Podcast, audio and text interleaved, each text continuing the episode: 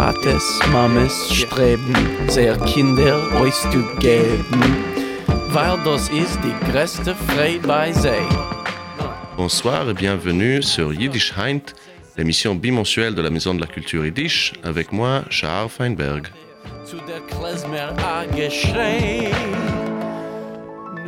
Pour l'émission de ce soir, je suis allé à la rencontre de David Douvchani, un peintre israélien qui a fait ses études ici à Paris, aux Beaux-Arts, et qui est rentré à Tel Aviv il y a un an et demi pour des raisons complexes dont on va parler ce soir. Il est à Paris à l'occasion de la sortie de sa nouvelle bande dessinée intitulée Croisade, parue chez les éditions Ouche.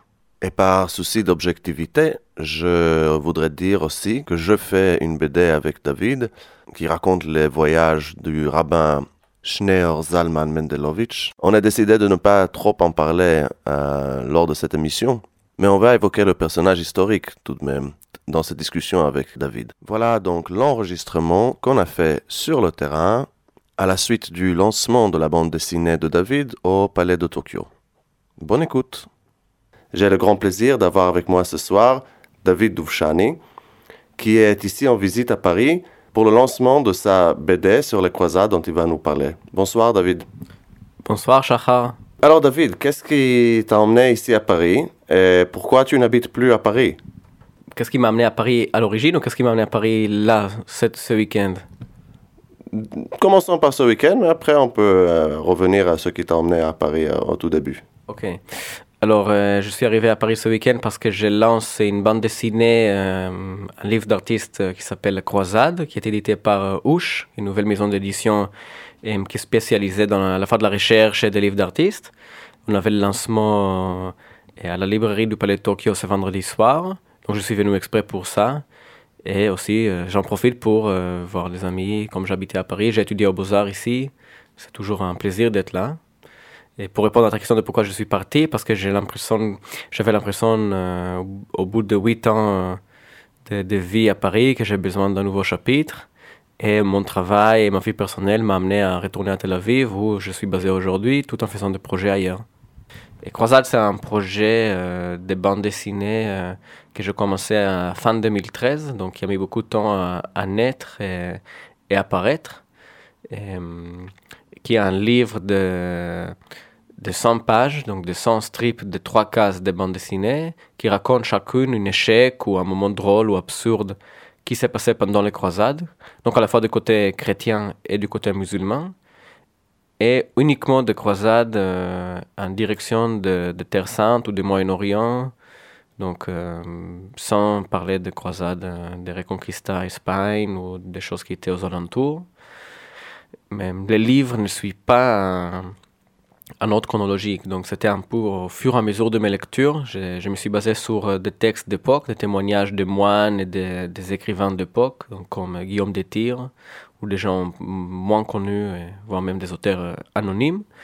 Et puis aussi de- des auteurs arabes, donc des écrivains arabes qui décrivent de leur côté et aussi des sources historiques euh, contemporaines, donc euh, encyclopédiques. Ce qui fait qu'à la fin, on a une bande dessinée qui est à la fois un côté un peu absurde parce que ça ne suit pas en règle euh, chronologique, on ne comprend pas vraiment comment les choses se sont passées, même si on apprend quelque chose, et même si tout est fait sur, tout est basé sur des faits historiques, donc toutes les dates et les, les faits, il n'y a pas du tout de littérature romanesque, donc c'est vraiment un truc comme ça.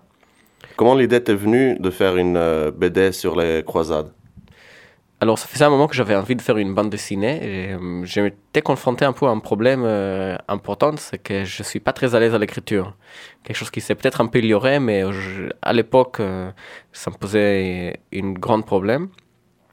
J'ai- j'avais en tête une- un format de bande dessinée très simple que je voulais faire parce que ma première expérience de bande dessinée en Israël, un endroit où il n'y a pas vraiment une grande culture de bande dessinée, surtout pas euh, dans les années 90 quand j'ai grandi, c'était une bande dessinée euh, de journaux hebdomadaires, donc comme une colonne. Donc je, me suis dit que j'aimerais bien avoir une colonne, j'ai essayé d'imaginer quelque chose comme ça, qui serait euh, soit quotidien, soit hebdomadaire, mais, court et simple, et avec cette, quelque chose vraiment qui n'est pas forcément, pas un roman, pas un livre vraiment, mais vraiment des courtes phrases.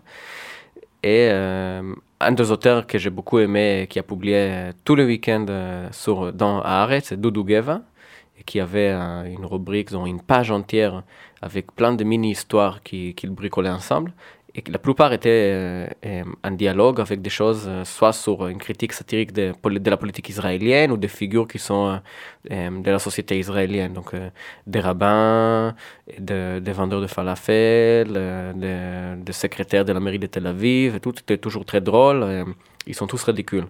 Et je me suis dit, bon, j'aimerais bien faire quelque chose qui serait pas vraiment un hommage à Doudou Geva, mais à la lignée de ce type de, de, choses que, que j'ai aimé. Et euh, c'est un peu par hasard que je suis tombé sur une page euh, de Wikipédia en hébreu très mal éditée et très mal traduite aussi probablement d'une autre page en anglais qui parlait de croisade. Et euh, j'en ai tiré une première strip de cette page-ci. Et ensuite, j'ai commencé à continuer à chercher, à fouiller dans les bibliographies, des livres. Et plus je continuais, plus le projet avançait avec les références. Et euh, j'en faisais euh, à peu près, je commençais par faire un strip par, par jour ou par tous les deux jours. Et puis, dès que j'ai commencé à épuiser les sources euh, des livres vraiment généraux, général, j'ai commencé un peu à aller vers des choses plus approfondies. Et le projet finalement a mis trois ans à, aboutir. Donc, tu as voulu faire des moments quotidiens dans la vie des croisés de l'époque. C'est comme ça que je l'ai imaginé au début. Et, finalement, le projet a pris un côté plus de recherche historique et moi, vraiment quotidien. C'était un peu un mélange de, sources historiques et aussi j'avais en tête euh, Tom and Jerry ou Spy versus Spy, quelque chose comme ça, tout en sachant que je dois trouver des manières de bricoler des textes sans vraiment euh, les écrire moi-même. Donc c'était un sort de challenge comme ça. Donc finalement, il y a un mélange de, de, tous ces genres littéraux. Et, c'est il y a des choses qui sont quotidiennes, mais c'est souvent des faits historiques, des, cas d'échecs de, guerre, des absurdités, des, des, choses qui sont complètement absurdes. Après, on pourrait dire que toute l'histoire humaine est basée sur des, échecs et des absurdités, mais à ce moment-là, c'est quand même particulièrement drôle. Tu as dit que tu as utilisé des sources euh, chrétiennes et musulmanes. Qu'en est-il des sources euh, juives? Alors, c'était à un moment donné, j'ai commencé à me poser cette question et j'ai décidé d'écarter euh, cette, euh, cette possibilité parce que j'avais l'impression que ça va donner une lecture euh, qui pourrait être ambiguë du, du bouquin. Alors, ce qui est drôle avec les histoires des croisades, c'est que quand on parle des croisades du point de vue historique, si on dit les croisades vues par les juifs, les croisés, les francs sont synonymes d'antisémitisme, de massacres. Il y avait des gros massacres surtout en Allemagne. Et la communauté juive d'époque, ne voyait pas d'un bon oeil les, les, croisés. Il y a beaucoup d'histoires de, massacres, de martyrs juifs. Et, ce qui est drôle, c'est que vers les années 50, à la naissance d'Israël, il y a un changement, vraiment un retournement total. Et on commence à voir dans les croisés des alliés métaphoriques, plus ou moins. Donc on trouve des bandes dessinées euh, des années 50 où des, jeunes enfants de Jérusalem vont dans les tunnels du temps pour aider les croisés à, se battre contre Saladin. Donc soit on prend le, si on commence à entrer dans, dans ce sujet-là, soit si je fais une case sur les juifs, ça tombe dans quelque chose qui serait, euh, que j'avais l'impression de tomber dans la victimisation des juifs, que j'avais pas vraiment envie d'aller, ou dans un sort de sionisme nationaliste, qui est tout à fait le contraire. Et je voulais pas entrer dans, dans ce piège-là. Tous deux côtés m'ont paru comme une piège. Par contre, le, le, fait de faire le livre était aussi un miroir de enfin, c'était pas juste pour raconter l'histoire, c'était utiliser cette histoire pour faire une miroir de la politique israélienne d'aujourd'hui, de, de ce que c'est que vivre dans le Moyen-Orient d'aujourd'hui, et d'une certaine manière aussi une critique des médias où euh, à chaque fois qu'on ouvre le journal, on a un fait complètement absurde et ridicule, choquant, mais euh, le lendemain, euh, il n'y a pas de suite. Enfin, les journaux ne nous donnent jamais l'image générale des choses, c'est juste l'anecdote. Donc ça, c'était quelque chose qui est très important et qui m'a fait euh, sauter sur le côté de vraiment utiliser les juifs à ce moment-là. Ah, c'est très intéressant. C'est comme euh, l'idée brechtienne en fait de l'éloignement de, la scène de soi-même pour euh, prendre un événement historique, politique, culturel ou autre qu'on veut critiquer et le mettre dans un autre domaine pour pouvoir mieux le voir en réalité. Et en fait, tu as fait tout ça ici à Paris. Et la, et la BD, elle est entièrement en français. Alors, j'ai commencé les premières strips en hébreu et euh, après, je me suis dit que c'est quand même un peu absurde parce que j'étais à ce moment-là à Paris, que je voulais faire quelque chose ici et changé pour le français. Par contre, toutes les sources historiques sont des sources linguistiques différentes. Donc, il y a les sources françaises, anglaises et aussi en hébreu. Il faut dire que, bon, c'est pas tout est entré dans le livre, mais j'étais quand même plongé dans une lecture des de, de, recherches et, et des commentaires sur les croisades et des récits d'époque. Et j'étais surpris à découvrir que la plupart de la recherche contemporaine est faite en Israël, pour des raisons aussi souvent politiques. Euh, je crois que c'est un professeur David Ohana qui en parle. Euh, de, il a fait un, bouquin un, peu anthropologique sur euh, des, aspects de la société israélienne, donc l'aspect messianique. Et il y a un chapitre entier sur les symboles des croisades et le fait qu'on a à la fois une obsession sur les croisades parce que ça symbolise l'échec et le fait qu'Israël pourrait ne plus exister. Donc c'est une menace un peu euh, de castration. Et en même temps, là, je crois, je ne me rappelle plus exactement des chiffres, mais je crois qu'il dit que j'ai l'impression que je crois qu'il dit qu'un tiers des recherches sont faites par des chercheurs israéliens euh, dans les universités en Israël, parce que c'est vraiment un sujet qui, pose un problème. D'ailleurs, quand on lit les, récits, euh, quand on lit les discours des politiciens arabes, ils traitent Israël comme un pays de croisés. Et quand on lit souvent, ça revient aussi dans les discours de, des politiciens israéliens, surtout dans les années 50 et 60, ils se justifient de ne pas être des croisés. Donc effectivement, le livre, il est en français et on, travaille sur une traduction anglaise et peut-être aussi en hébreu. Euh, alors pour répondre à ta question, il y a déjà ce côté, oui, de l'éloignement métaphorique, comme tu viens de dire. Et je l'ai fait en français, mais c'est un français un peu bricolé euh, à moi, euh, qui est peut-être un peu maladroit parfois, mais qui, qui est fidèle à ma manière de penser. Euh, j'ai l'impression, alors je ne sais pas si je pourrais le prouver, que le, format de trois cases marche bien en hébreu et je voulais le garder. Et en français, c'était un challenge de le garder parce que la, les phrases en français sont souvent plus longues. C'est difficile d'avoir ce catch en trois phrases comme ça, très simple. Alors, je suis curieux de voir qu'est-ce que ça va donner en traduction anglaise. C'est quelque chose qui m'intéresse personnellement, cette histoire de bricoler le français. Euh, ici, à l'émission, souvent, euh, on présente des choses en mauvais français. Est-ce que tu peux nous parler un peu de l'adaptation en français des textes euh, que tu avais trouvés? Les, les, textes en anglais, en hébreu, en français, comment ça s'est goupillé ensemble? Et qu'en est-il le résultat poétique à tes yeux d'un texte que tu as adapté à partir de trois langues différentes pour donner ton propre français alors d'abord, il y avait une... Euh, j'avais un problème de, de, vérifier les faits, parce que comme souvent les sources sont pas très exactes, j'ai passé par vérifier les faits dans plusieurs sources euh, de plusieurs langues et d'essayer de, rassembler ou de faire quelque chose qui, euh, qui, qui, serait le plus juste. Donc de voir un sorte de, de, de, moyen entre ce qui était écrit en anglais, ce qui était écrit en français, ce qui était écrit en hébreu, parfois pour la même guerre ou pour le même combat ou pour le même, portrait de tel ou tel, si on prend trois encyclopédies, on met en valeur d'autres choses ou d'autres événements. Et ma manière de penser est d'abord en, hébreu. Donc quand je réfléchis les cases, je les réfléchis d'abord en hébreu. surtout quand les sources n'étaient pas en français. Quand les sources étaient en français, c'était tout à fait... Euh, alors c'était drôle parce que les textes d'époque sont très pathétiques, ils sont pleins de pathos, c'est une langue euh, ancienne qui n'est plus souvent utilisée.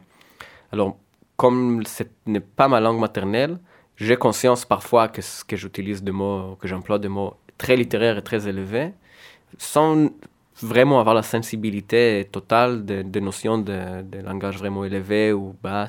Donc quand je l'ai fait, pour certaines cases, pour certaines phrases, on voit qu'il y a une sorte de maladresse ou de langue un peu qui, qui surprennent. J'ai décidé, quand j'ai donné le livre à être corrigé ou à vérifier, on a décidé de garder parfois certaines euh, formules qu'on ne dirait plus aujourd'hui, mais qui font un sens quand on sait que c'est moi qui le dis, que on sait que c'est moi qui le parle. Et aussi, vu que c'est l'époque, ça fait un peu parler l'époque. On voit les, les croisades à travers mes yeux et un peu parfois à travers leurs yeux. C'est très intéressant. Est-ce que donc cette approche euh, de recherche linguistique, poétique sur le langage, est-ce que ça a influencé aussi le style euh, des dessins? Est-ce que ça a influencé le style, l'esthétique euh, visuelle aussi des, des BD j'aurais du mal à parler d'influence, mais il y a peut-être un lien. Ce que j'aime bien dans la bande dessinée, c'est que le dessin n'est jamais vraiment descriptif, mais plutôt représentatif. Si on fait un dessin de bande dessinée, c'est souvent un symbole. Les personnages sont souvent simples. Moi, quand je les dessine, je fais le dessin euh, des traits très simples, presque enfantin. Et parce que l'idée, ce n'est pas vraiment de décrire, c'est pas le cinéma, mais c'est donner vraiment une, de signifier que l'objet est là.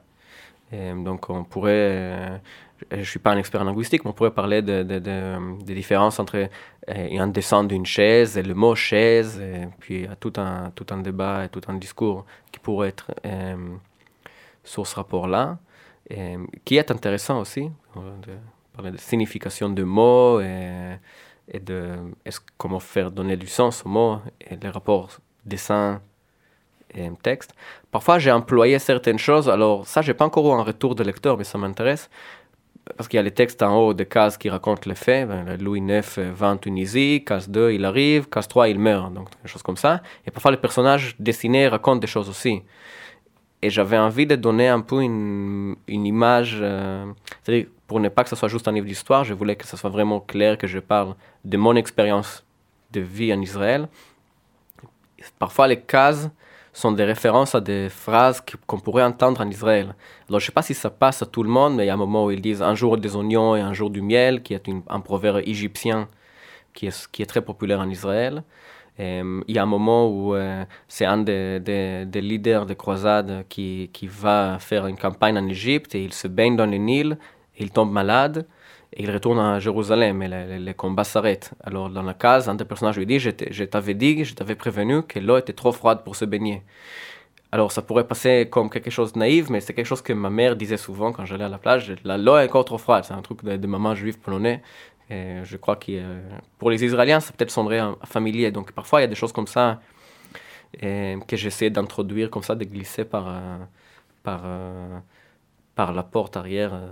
Si on parle de. C'est difficile de parler de, vraiment de l'esthétique parce que les, les, personnes qui vont écouter l'émission n'ont pas les dessins dans les yeux, mais c'est un dessin qui est simple, qui est à la fois influencé par les dessins de Doudou Gueva, donc qui est très simple, qui, qui, est proche aussi du style des choses que je fais d'habitude, et qui reprend aussi, euh, pas seulement Doudou Gueva, mais aussi une sorte d'esthétique ou qui joue avec une esthétique de, de premiers peintres sionistes, qui représentait les paysages représentaient les faits dans un style caricatural très simple et très naïf, un peu euh, influencé par les arts naïfs des années 20-30. Donc on a Nahum Gutmann, Reuven Rubin. Et, et c'était un peu ma manière de se moquer d'eux, en fait. Parce qu'on représente les choses de manière naïve, comme des enfants qui découvrent le paysage. D'ailleurs, souvent, le paysage est vide, pour justement commenter un peu cette idée de... On a l'impression que c'est vide, mais il se passe des choses. C'est pas un terre vide d'histoire, c'est un terre plein d'histoire. Mais ce côté naïf est confronté au fait qu'il y a toujours des guerres. Donc c'est un peu commenter et se moquer ou ridiculiser pas seulement les croisés, mais aussi l'esthétique artistique des années 20-30, qui, qui est aussi une image que, que beaucoup d'Israéliens ont d'eux-mêmes, ou une sorte de naïveté un peu enfantine comme ça, qui, qui n'est pas du tout euh, conforme à ce qui se passe dans la réalité. Et Gutmann Rubin est le peintre de la première moitié du XXe siècle en, Palestine euh, mandataire euh, ou ottomane. Ce, n'est pas seulement le fait qu'il y a des guerres autour d'eux, c'est que euh, l'une des grandes critiques de ces peintres-là, c'est qu'ils ont dans leur paysage effacé les habitants de la région, qu'ils pouvaient peindre donc un village pittoresque mais sans ses habitants ou si, les, représentations des habitants de la région y étaient, donc c'était toujours dans une stylisation, euh, un style exotisant de, des objets qu'il peignaient. Souvent, pas, pas tous évidemment, c'est une généralisation, mais c'est l'une des critiques majeures qu'on peut faire euh, d'un point de vue politique à, ces premiers peintres. Euh, mais cela dit, ce que tu fais, si j'entends bien, c'est vraiment presque l'inverse, parce que tu ne représentes pas de paysage, tu représentes des, personnages. Je représente des personnages, donc je leur donne une place et je les mets dans un décor qui est très simple, déjà parce que le dessin est petit, mais aussi parce que je les mets dans le décor de ce dessin de l'époque, en disant peut-être le paysage, comme tu dis, est, un peu effacé, mais ces personnages existent. Une des choses qui m'ont surpris ou qui m'ont fait rire quand j'ai lu les textes euh, historiques, c'est que tout d'un coup, on, on, est confronté à des choses comme les princes de Jaffa ou le duc de Ramla. Et, en Israël, on n'étudie pas ce sujet, surtout pas à l'école. Peut-être des gens à l'université qui sont spécialistes de, ça, mais c'est tout un deux siècles, voire même plus, de, l'histoire de, ce pays, de ce territoire qui sont complètement effacés parce que ça sert à rien. Ou ça sert comme un problème qu'il faut confronter métaphoriquement, mais on ne donne pas de la place vraiment, parce que ça pas vraiment considéré les juifs. Et, et du coup, c'est dessiner ces personnages sur ce paysage, c'est aussi leur donner leur, leur, place et les introduire dans l'histoire, les introduire dans l'imaginaire déjà personnel à moi et, euh, et dans, et, dans, dans le cadre des de paysages de, de, de, la Palestine historique. Donc, et c'est pour ça aussi que quand j'ai dessiné, je suis tombé amoureux de deux. Enfin, je n'avais pas un camp favori, c'était les deux qui étaient importants pour moi. Les deux font partie de l'histoire, les deux méritent leur représentation. que ce soit Saladin ou, euh, Richard Coeur de Lyon, c'était vraiment faire ressortir tout un moment de l'histoire qui n'a pas sa place dans, dans l'imagination israélienne contemporaine. Je ne sais pas comment le sujet est étudié en France, mais j'imagine qu'ils sont présentés comme des héros, donc c'était aussi leur donner de la place, mais aussi se moquer d'eux un peu. Ça me fait penser, en fait, tu, tu es rentré euh, à Tel Aviv pour vivre il y a un an et demi, et je me souviens que quand tu as quitté Paris, c'était aussi pour aller, euh, paradoxalement à ce que tu dis maintenant, ou peut-être pas, c'était pour aller peindre le paysage de Tel Aviv, notamment, ta, ta ville natale c'était pas forcément pour peindre les paysages, mais c'était pour vivre dans quelque chose. Ce qui est drôle, c'est que on vit aujourd'hui dans un moment où, si on regarde l'art contemporain ou même dans d'autres sphères intellectuelles, dans beaucoup de pays qu'on peut considérer comme tiers-monde ou proche du tiers-monde, si on prend l'Afrique ou l'Asie, il y a toute une couche intellectuelle qui vit en Europe, qui représente le pays sans vraiment le vivre. Donc on a des artistes libanais qui font des choses sur le Liban sans vraiment vivre ou payer le prix de vivre au Liban. Et c'est toute une couche de, de sociale, d'ambassadeurs. Et, et, je ne voulais pas euh, finir comme ça. Donc je, je, me suis rendu compte que dans mon travail, les sources qui m'inspirent, les choses qui m'inspirent sont des choses euh, qui sont associées à, à cet endroit. Et que pour vraiment être intègre, à la fois dans ma démarche, mais aussi dans ma vie, par rapport à moi-même et par rapport à, à, aux produits que je fais, j'ai besoin d'être sur place. Finalement, ça, ça aussi été un... Si je regarde, ça fait qu'un an et demi que je suis à Tel Aviv, c'était aussi très libérateur parce que tout d'un coup, on n'a plus le fardeau. Et, euh, je ne sais pas s'il qualifiait de romantique ou de nostalgique, mais on n'a plus cette... Euh, la question se pose plus bizarrement. Et du coup, ça m'a aussi donné la liberté de faire d'autres choses qui ne sont pas forcément en lien direct avec ces thématiques-là. Quelle question ne se pose plus La question d'être ambassadeur aux yeux de la communauté dans laquelle tu vis? D'être ambassadeur, de devoir traiter ce sujet, les attentes qu'on attend de toi en étant un dessinateur qui vient d'un tel endroit. Et puis, de, de ouais, psychologiquement, ça, c'est un sort de. Je pense que beaucoup d'Israéliens ont une sorte de crise permanente avec leur identité. Et et j'avais l'impression que si je ne me confronte pas directement à ça, ou à une vie, parce que j'ai quitté Tel Aviv très jeune, il y aura toujours quelque chose qui va me manquer par rapport à moi-même. Après, c'est tout à fait personnel. Je trouve que c'est une idée très honnête, en fait, dans, dans la démarche d'un artiste contemporain. parce que, en effet, on voit aujourd'hui très, très, très souvent des, un espèce de cercle vicieux qui s'installe entre les institutions françaises, européennes, occidentales du monde de l'art et, les artistes venus de certains pays, notamment des pays du Moyen-Orient, enfin des artistes venus d'ailleurs en réalité, qui essayent de mm, marchander sur le marché de l'art avec leur une espèce de art d'identité. Ça peut avoir des côtés documentaires intéressants pour sensibiliser euh, le public à tel ou tel sujet, par exemple. Mais euh, en effet, moi-même, je trouve personnellement que souvent, ça tombe dans une espèce de où les artistes se rétrécissent à une identité telle qu'elle est conçue depuis l'extérieur. Et que ça, ce qui paradoxalement crée aussi une espèce de hum, goût international ou internationalisé. C'est-à-dire qu'un artiste iranien, un artiste israélien, un artiste libanais, un artiste euh, euh, camerounais qui se retrouve à Paris ou à New York, il va créer de l'art dans le goût parisien, new-yorkais, avec la petite couleur locale qu'il peut apporter en, tant que représentant, ambassadeur, comme tu dis, de, de sa culture. Donc, euh, maintenant à Tel Aviv, David, tu apprends le yiddish, n'est-ce pas? Je, je, commence à apprendre le yiddish, oui. C'est le, l'objectif de... Si, si, on se donne rendez-vous d'ici un an, c'est que l'entretien sera une partie en yiddish.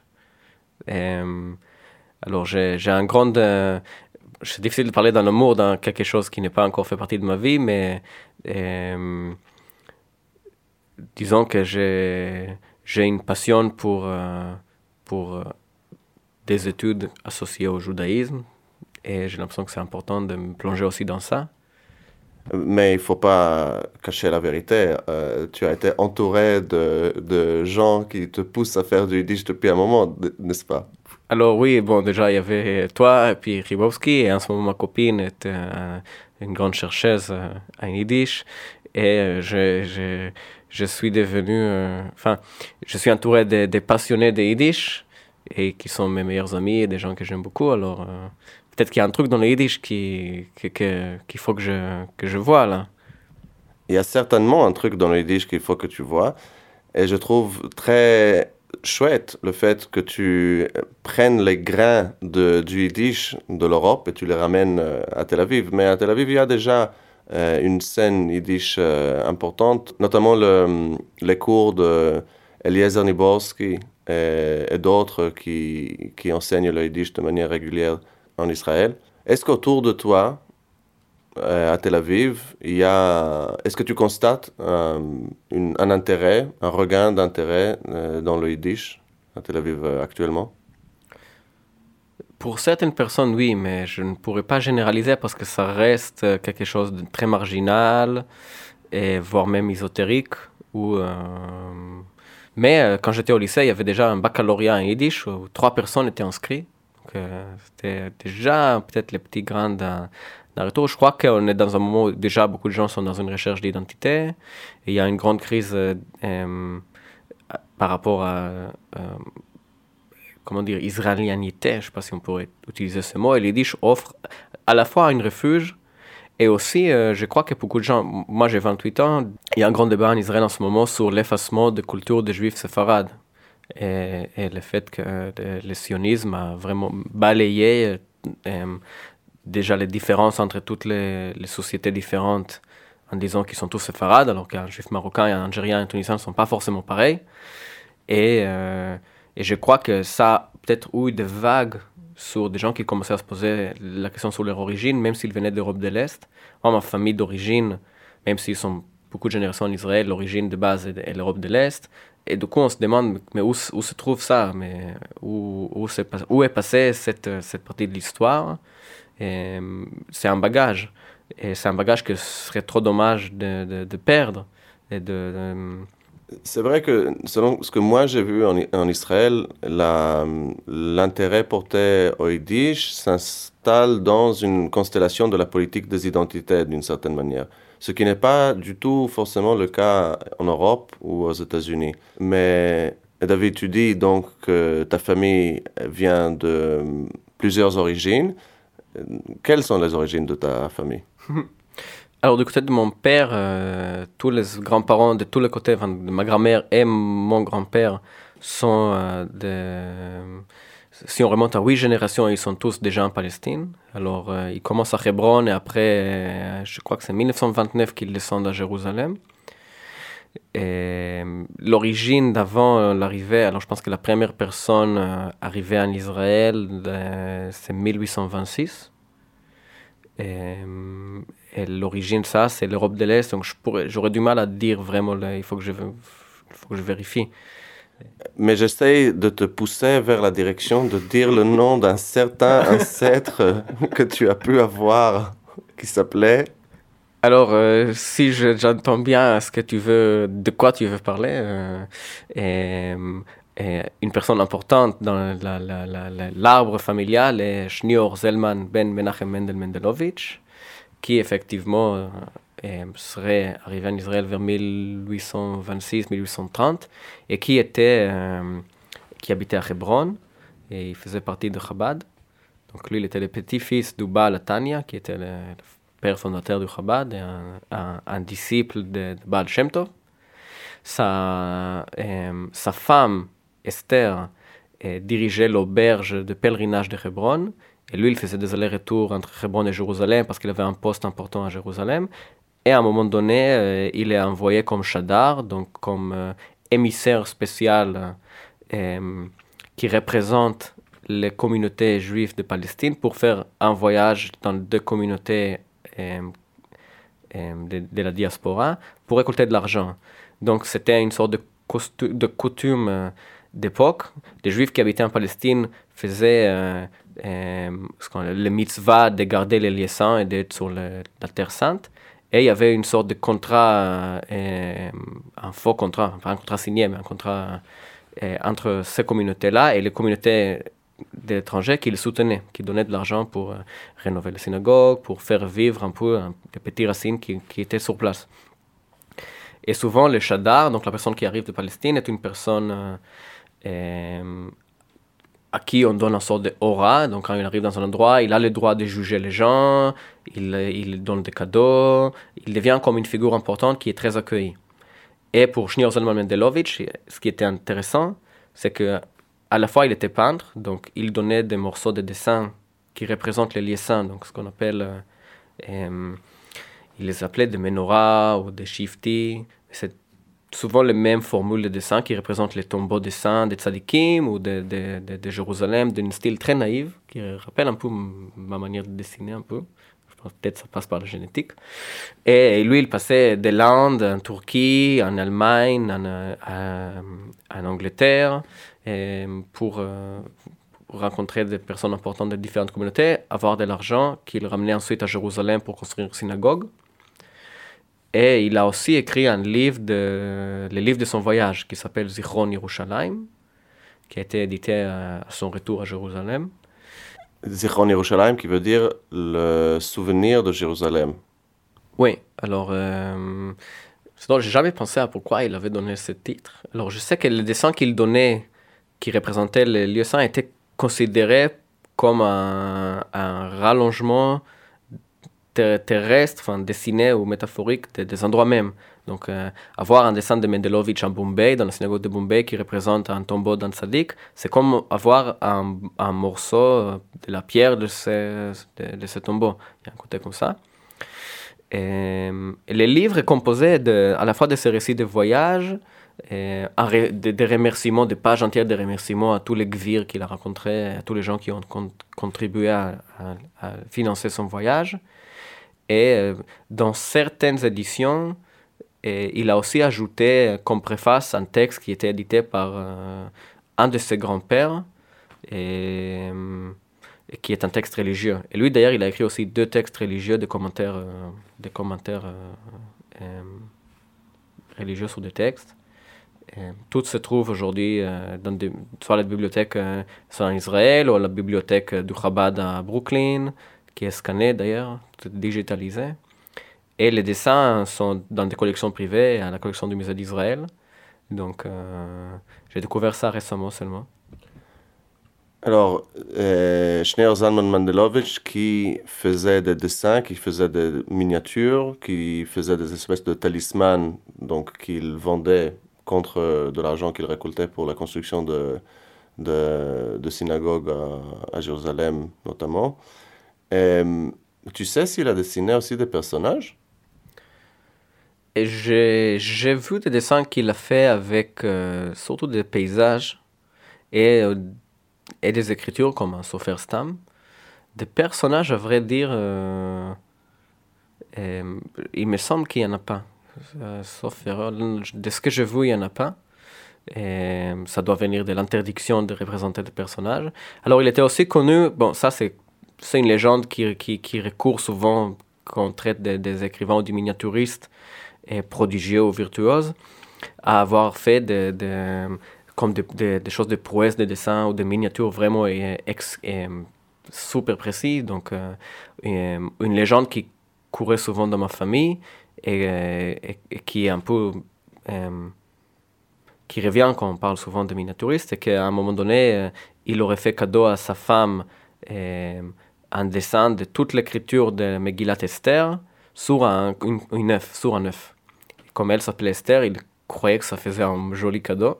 Et elle était très heureuse d'avoir de, reçu un, tel cadeau et c'était affiché à l'entrée de, de l'auberge de pèlerinage de Hebron. Alors, euh, pour l'auberge de pèlerinage, il y, a des, sources historiques qui le citent. Il y a des guides de voyage anglais du, du mi-19e siècle qui, commentent les, les, les, petits gâteaux d'Esther en disant que c'est le meilleur petit gâteau du Moyen-Orient. Et pour l'œuf, euh, euh, malheureusement, euh, il ne reste pas de résidus, mais l'histoire familiale disait qu'à un moment donné, un émissaire britannique l'aurait vu et l'aurait montré à, la reine d'Angleterre. Alors après, j'ai attendu une deuxième version qui dit qu'il aurait amené l'œuf avec lui en Inde et que c'est un des Gvir qui l'a fait montrer à la reine d'Angleterre. Mais bref, l'histoire familiale disait qu'il a reçu à un moment donné une lettre de remerciement de la reine d'Angleterre pour, euh, euh, pour, euh, parce qu'elle était touchée de cet œuf. Alors, c'est probablement une légende, mais ce qui est drôle, c'est que quand on a un personnage comme ça, maintenant que j'ai commencé à fouiller un peu, parce que on est en train de faire une bande dessinée sur ce personnage, et je, commence un peu à faire les tri entre des légendes, mais ce qui est drôle dans les légendes familiaux, c'est qu'un tel oncle raconte une telle version de l'histoire et un autre en a une, qui est complètement différente, et ensuite de suite. Donc j'ai une dizaine de versions sur les provenances, la provenance de la lettre de la reine, et qui, qui n'existe pas de toute manière. Donc cette lettre, même euh, il y avait un chercheur que, que, que j'ai contacté qui m'a dit qu'il a essayé de trouver, il a envoyé une lettre à, à à Londres pour voir, parce que normalement tout est archivé, toutes les lettres des rois et des reines d'Angleterre sont archivées, copiées deux fois, et il n'y a rien dans l'archive britannique qui prouve la lettre, qui aurait été vend soit vendue pendant la Première Guerre mondiale pour donner un peu d'argent à la famille qui, souffrait par, la guerre, soit une autre version euh, dit qu'elle aurait été jetée par un, rangement avant l'El Seder donc, euh, une arrière-grand-mère qui aurait jeté tous les papiers euh, parce qu'elle croyait qu'il y a des bouts de pain dedans. Donc, on a une lettre immatérielle avec beaucoup de provenances différentes. Ça me semble être une bonne métaphore pour quelque chose. Je ne suis pas sûr de quoi. Voilà l'histoire de Schneur Zalman Mendelovitch, qui, comme je dis au début de l'émission, fait l'objet de la bande dessinée que David et moi faisons ensemble Maintenant, avant de terminer la discussion avec David, écoutons le Nigen qu'a composé le père de Mendelovitch, que David a mentionné, le Baal Tanya, l'un des pères fondateurs du Chassidut de Chabad. J'ai trouvé cette interprétation sur YouTube. Elle est anonyme. On voit dans la vidéo un abrech, un jeune homme portant une kippa noire brodée d'or, qui s'assoit à un piano Steinway et qui joue cette interprétation étonnante. Voilà die vier Fallen, les quatre portes du Baltania.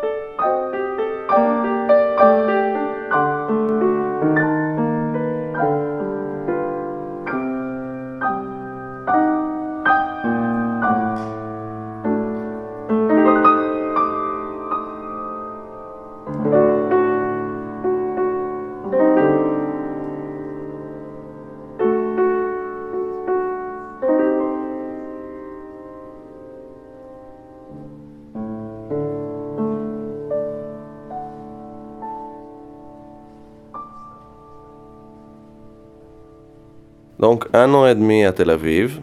Et tu as encore euh, six mois avant la fin de, du master que tu fais à Betzalel, n'est-ce pas?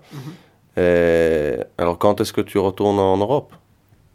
Alors, pour l'instant, j'essaie de, de, de faire le, le pas et de ne plus considérer ma vie forcément par un centre unique. Donc, euh, quand je suis parti à Tel Aviv, j'avais l'idée de revenir au bout de deux ans à Paris. Et je me rends compte de plus en plus que euh, une fois passé autant de temps dans un endroit, donc huit ans à Paris, même si je dis que j'ai retourné à Tel Aviv et que même si ma base quelque part serait à Tel Aviv, je ne considère pas forcément ma vie comme il y a un centre spécifique. Et donc j'aurais du mal à dire que je vais retourner à, Paris. Ça revient un peu à, une crise d'identité israélienne, c'est que peu importe si on revient ou si on retourne, finalement, ce que j'ai découvert, c'est que la question se pose toujours. Si on est à Paris, on se pose la question de qu'est-ce qu'on fait là, et de vouloir un peu se justifier. Si on retourne, ça règle pas le problème, parce qu'on a encore envie de partir. Donc, euh, je, je, je, souhaite avoir une vie à plusieurs centres et, et, et, à plusieurs maisons, à plusieurs endroits où je pourrais me sentir à la maison. Alors, euh, David, quels sont tes projets euh, pour l'avenir? Alors, pour l'instant, euh, je suis en train de terminer un, livre d'artiste qui est cette fois écrit en anglais. Euh, qui serait comme une sorte de manifeste dérisoire ou ironique euh, euh, de la manière que j'ai de me voir en tant qu'artiste en format de bande dessinée, de, de, une plage par dessin, et cette fois coloré, format plus grand, et aussi des dessins et des peintures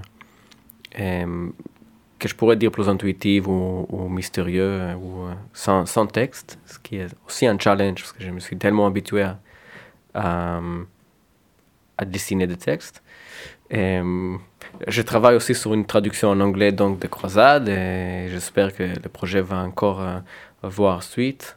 Et, euh, et voilà, et je reste attentif aussi aux surprises. Je n'aime pas les gens qui savent en avance ce qu'ils vont faire, donc euh, pour l'instant c'est déjà beaucoup. Merci beaucoup David d'avoir été avec nous ce soir.